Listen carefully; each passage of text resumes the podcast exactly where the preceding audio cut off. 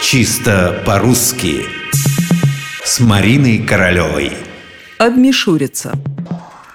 Это слово, которое я слышу довольно часто от людей старшего поколения, а от молодых не слышу вообще. Многие его даже и не знают. Представьте, вы купили сумку.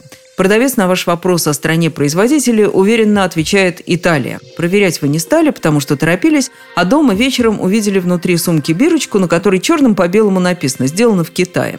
Что тут скажешь? Конечно, надо было осмотреть. Промахнулись, дали маху, обмешурились. А, кстати, как бы вы написали это слово? Обмешуриться или обмешуриться? Наверное, все-таки обми-шуриться. Я, во всяком случае, написала бы только так. Однако, если заглянуть в словари, прежде всего в толковый словарь Даля, мы найдем там удивительные вещи. Целых три варианта написания. И первый вариант вовсе не тот, о котором подумала я. Слово выглядит как «обмешелиться», ошибиться, обмануться, дать маху. Второй вариант написания – обмешулиться. И только третий – тот, который выбрали мы с вами – обмешуриться.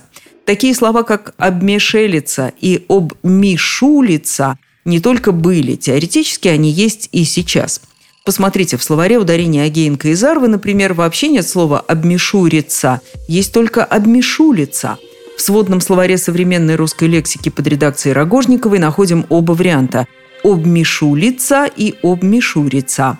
Вот только варианта написания через «е» «обмешуриться» я в современных словарях не нашла совсем.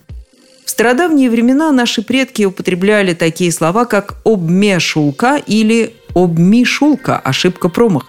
Я это в обмешулках сделал. Такой пример приводит Даль. В обмешулках по ошибке. А если вернуться к нашим дням, то я бы остановилась на двух возможных вариантах. Обмишуриться или обмишулиться. Третьего все-таки не дано.